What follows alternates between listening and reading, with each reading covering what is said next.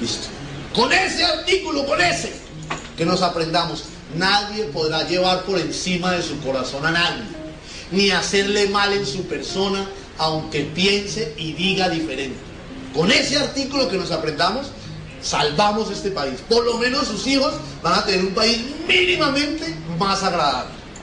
Eso es lo que les quería decir. Muchas gracias.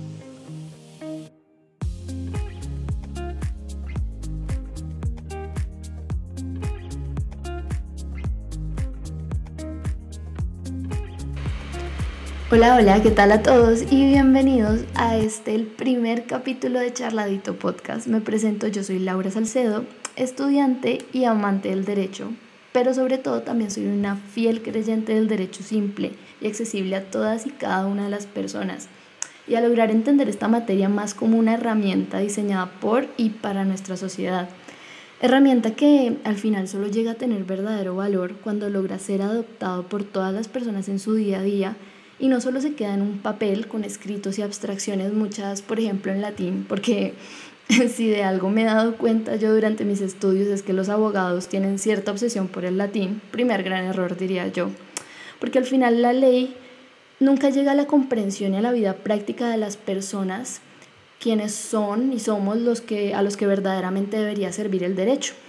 Por eso nace este proyecto un poco loco, buscando que juntos podamos hacer del derecho un poco más amigable, cercano a nosotros, así, charladito como me gusta a mí, sin complicaciones y tecnicismos, vamos a ir descubriendo una nueva cara del derecho, de esta herramienta que en sus manos verdaderamente tiene gran poder.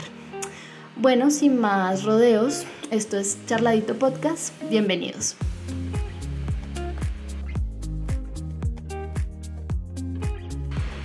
Ahora sí, mucha presentación, mucho formalismo, pero vamos a darle vida al tema. Y es que como ya pudieron darse cuenta por el título, hoy le vamos a poner el ojo nada más y nada menos que a WhatsApp. Y es que, oiga, desde que inició el año no ha parado de ser noticia con su anuncio sobre el cambio en la política de privacidad de la aplicación y pues al final, tanta alarma no es para menos, siendo WhatsApp una de las plataformas más grandes de mensajería en el mundo, con aproximadamente 5.600 millones de usuarios en el 2021, al día de hoy. Y en Colombia no somos menos de 20 millones de personas las que usamos esta aplicación. No sé ustedes, o bueno, la verdad sí, supondré que para ustedes también, WhatsApp se ha convertido en una herramienta importantísima. Y ahorita más con la llegada de la pandemia, con toda esta situación, les cuento WhatsApp casi que, que se ha hecho la base de mi vida universitaria, de mi vida social, de todo. Por eso mismo, pues creo que vale la pena prestarle un poco de atención a cómo se está manejando la política de datos de esta aplicación y a discutir. Vamos a charlar sobre todo este debate que ha ocurrido. Arranquemos.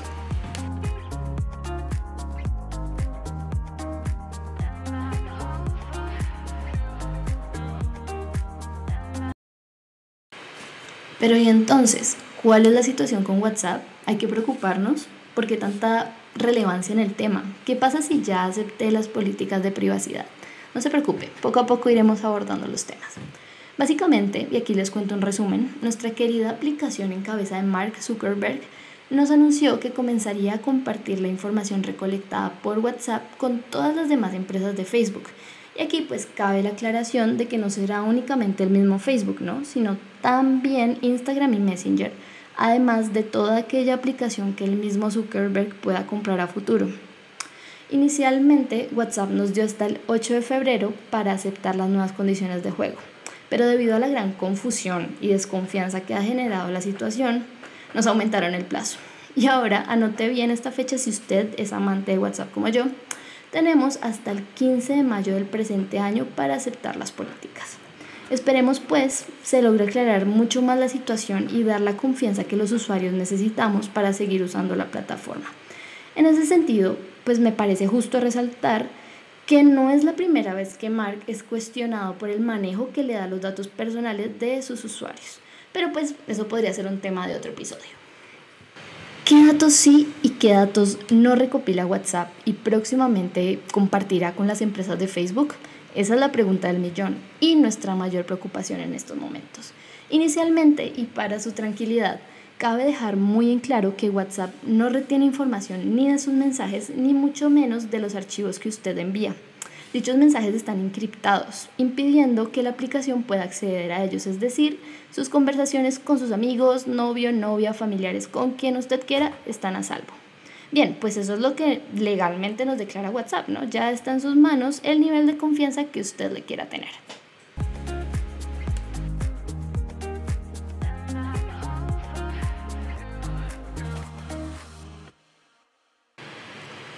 Ahora bien, antes de continuar, quisiera hacerles una pregunta, así como bien tipo profesora. Reflexión colectiva le vamos a llamar. Y quiero que se la respondan ustedes mismos sinceramente. ¿Leyeron las políticas de privacidad presentadas por WhatsApp? ¿O alguna vez han leído cualquier política de privacidad que hayan aceptado? Porque seamos sensatos, hoy en día el mundo se nos está llenando cada vez más de barreras de políticas de privacidad por donde lo veamos, aplicaciones, navegadores, que constantemente están recopilando nuestros datos, hecho del cual personalmente no era muy consciente hasta hace unos días que me puse a estudiar a fondo el tema. Suponiendo que la respuesta sería un común no, su servidor y locutor aquí presente se tomó la tarea de sentarse y con papel en mano analizar la nueva política de datos en cuestión. Efectivamente, y acomódese porque este cuento es largo, la aplicación declara constantemente durante todo el documento que sus mensajes y archivos enviados están protegidos y no son recopilados. A lo que sí hay que ponerle atención es a lo siguiente. WhatsApp se alimenta y recopila información principalmente de las actividades que usted realiza dentro de la aplicación. Entre muchas se puede resaltar, por ejemplo, los ajustes que usted eligió, cómo interactúa con otras personas pues por medio de la aplicación, además del tiempo, la frecuencia y la duración de sus actividades. La empresa también menciona que recopila información, por ejemplo, del momento en el que usted se registró para empezar a usar los servicios de WhatsApp, las opciones que usa como mensajería, llamadas, estados, grupos. Dentro de los grupos incluyen el nombre, la foto y la descripción del grupo. Las opciones de empresa o pagos, la foto de perfil, información sobre usted mismo, si se encuentra en línea o no, así como la última vez que usó los servicios de WhatsApp. Pero la lista no termina ahí. También se recopila información del sistema operativo de su celular, el nivel de carga de la batería, la potencia de la señal, la versión de la aplicación que usted esté usando, el navegador, la red móvil, la conexión, además del número telefónico del operador de telefonía que usted utiliza y el proveedor de servicios de Internet. Incluyen también el idioma y la zona horaria y un dato que quiero resaltar bastante es la dirección IP. ¿Y por qué es tan importante esa tal dirección IP? Bueno, en realidad esto me llamó bastante la atención porque inicialmente WhatsApp nos asegura que si uno desactiva las funciones de ubicación, ellos no pueden saber ni recopilar información de dónde está usted ubicado. Pero posteriormente y siguiendo con la lectura de la política, nos encontramos que WhatsApp declara que aún así usted desactive las funciones de ubicación, ellos usan y recopilan la información de su ubicación mediante la dirección IP. Es decir, siempre van a saber dónde está usted ubicado siguiendo la información de esta dirección. Lo cual me termina de parecer un poco contradictorio, no sé, por parte de la empresa, de los señores de WhatsApp, ya que al final no termina por haber una buena información, una información concreta respecto al verdadero manejo que se le da a un dato tan importante como lo es la ubicación, ¿no? Pues esa es mi opinión personal. En fin, es una lista larga la que nos está otorgando WhatsApp, ¿no? Es que al final uno no se alcanza a imaginar la verdadera cantidad de datos que estas personas logran recopilar de nosotros y que estas aplicaciones tienen de nosotros. Y es que al final todo esto se realiza en base a una autorización, porque es que nosotros les estamos dando el poder de acceso a nuestra información una utilización de la que muchas veces no hacemos conciencia. Y en este tema entraremos próximamente porque es verdaderamente importante.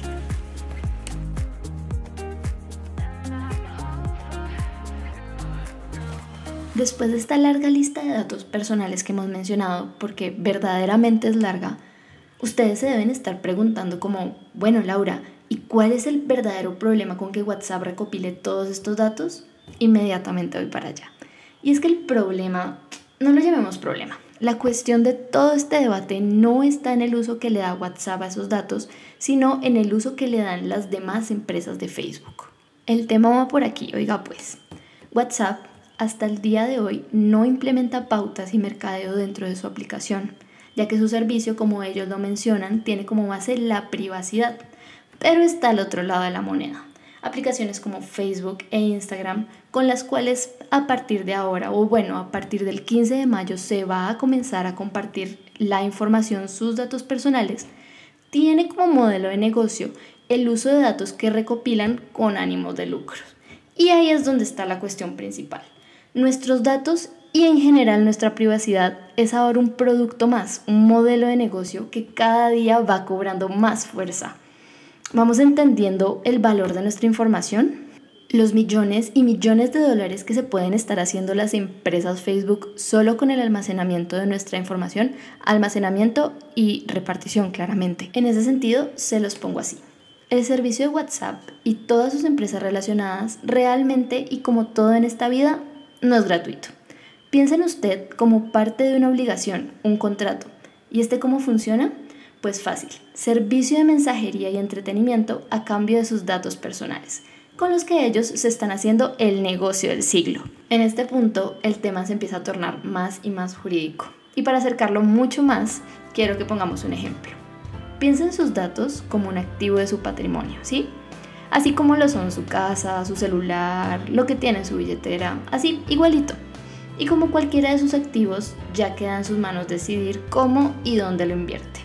El gran problema es que no tenemos ni la más mínima idea del gran valor que hay detrás de un dato, de ese patrimonio suyo que llamaremos privacidad. Y desde ese gran desconocimiento, pues al final es muy difícil darles un buen manejo. Pero les adelanto algo, tienen tanto valor que hasta son considerados derechos fundamentales y constitucionales. Vamos a entrar en el tema.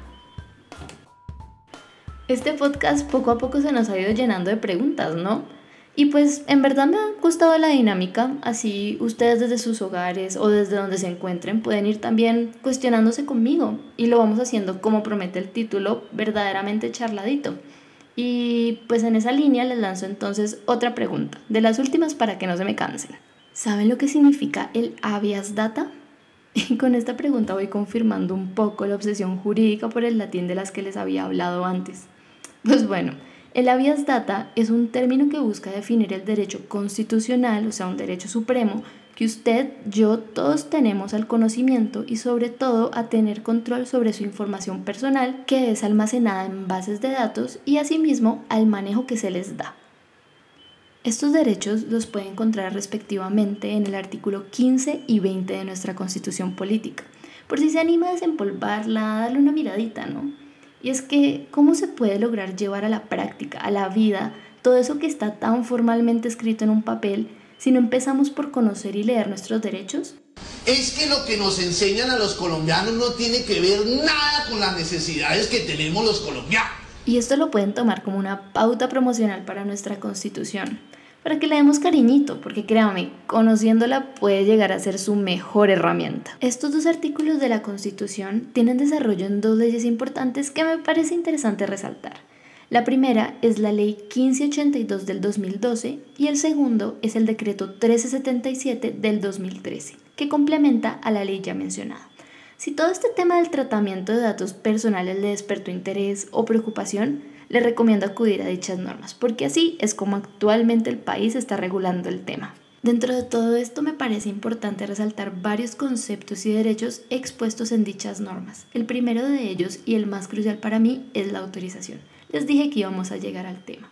Y es que esta significa que solo en sus manos está dar vía libre al tratamiento de datos personales, como el derecho y activo que es.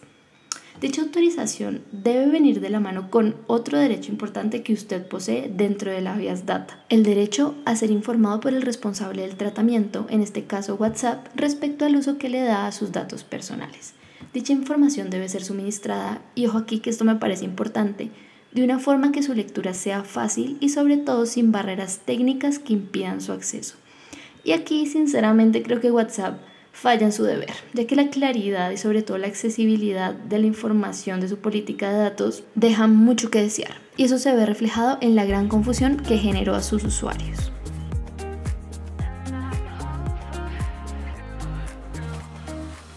Siguiendo por este camino, otro derecho importante que hay que resaltar dentro de la Avias Data es el poder que usted tiene de revocar la autorización del tratamiento de sus datos en cualquier momento que usted desee. Y asimismo solicitar la supresión del dato cuando en su tratamiento no se respeten los principios, derechos y garantías constitucionales y legales. Así que si usted en las carreras que trae el día a día aceptó las políticas de WhatsApp o de cualquier otro sitio y hoy se arrepiente, ya saben, es su derecho y en sus manos está revocarlo.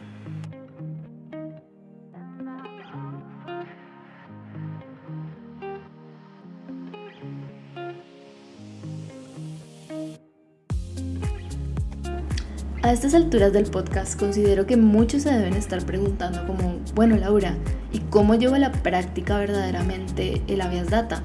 ¿Cómo termino por proteger mis datos personales con esto?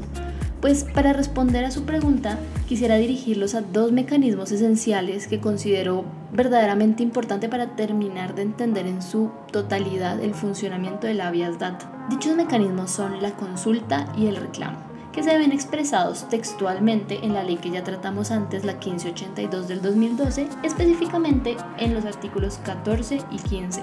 Muchos antes ya habrán podido oír o conocer sobre estos mecanismos para utilizarlos o aplicarlos en otras medidas en defensa de otros derechos o en otros intereses, pero pues aquí específicamente nos enfocaremos en su utilización para la defensa de los datos personales. Por un lado, y en resumen, la consulta nos indica, o bueno, es el mecanismo que nos da la posibilidad de que usted como titular de sus datos personales pueda consultar en cualquier momento toda la información que una entidad, sea pública o privada, tenga de usted. La entidad deberá responder a dicha consulta, oígalo bien, en 10 días hábiles. Y esta consulta se realiza directamente con la entidad, en este caso pongamos el ejemplo de WhatsApp, por el medio que usted desee. Por otro lado, se encuentra el reclamo. Este mecanismo se interpone inicialmente frente al encargado de tratamientos de datos y se hace siempre que el titular considere o sienta la necesidad de que sus datos deban modificarse, actualizarse o que desee el cese del tratamiento de sus datos. Desde el momento en que usted interpone el reclamo, el encargado del tratamiento de sus datos tendrá un plazo máximo de 15 días hábiles para responder dicho reclamo y asimismo iniciar los trámites correspondientes. Si pasaron los 15 días hábiles y usted no obtuvo respuesta de su reclamo, ya la situación cambia de manos. Y es que en ese momento usted puede presentar su reclamo frente a la Superintendencia de Industria y Comercio, quien se encargará desde ese punto de velar por la protección de sus datos y de gestionar que su reclamo se lleve a cabo.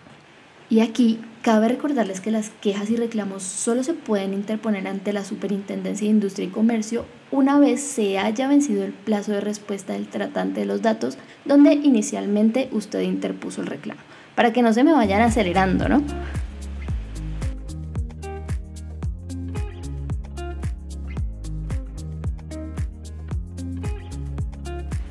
Dicho esto, y para terminar, porque este tema se nos puede ir para largo, quiero resaltar la importancia del papel que juega la Superintendencia de Industria y Comercio como la principal autoridad protectora de datos personales en el país y además garante de que el tratamiento de estos se haga conforme a la ley. Así que no duden en tenerla presente. Esta es una entidad y hay muchas entidades que verdaderamente tenemos que aprovechar. Bueno, bueno, y así es como terminamos en medio de reflexiones, acciones, normas, el primer episodio de Charladito Podcast. Derecho simple, derecho práctico y sobre todo derecho en lo cotidiano. No sin antes volver a hacer un llamado a la conciencia frente a nuestros datos personales y a tenerlos presentes no solo como derechos, sino también como bienes de verdadero valor. Y es que tenganles puesto el ojo porque este tema de futuro va a ser bien, bien importante. Y bueno, sin más rodeos, espero que hayan disfrutado del episodio de hoy. Desde el bus, en el gimnasio, en su carro, donde quiera que lo hayan escuchado. Y si les gustó, no olviden compartir el podcast, háganle propaganda, este proyecto crecerá de la mano suya, con su ayuda. Y aquí estaremos cada 15 días con un tema nuevo, siempre charladito. Chao, chao.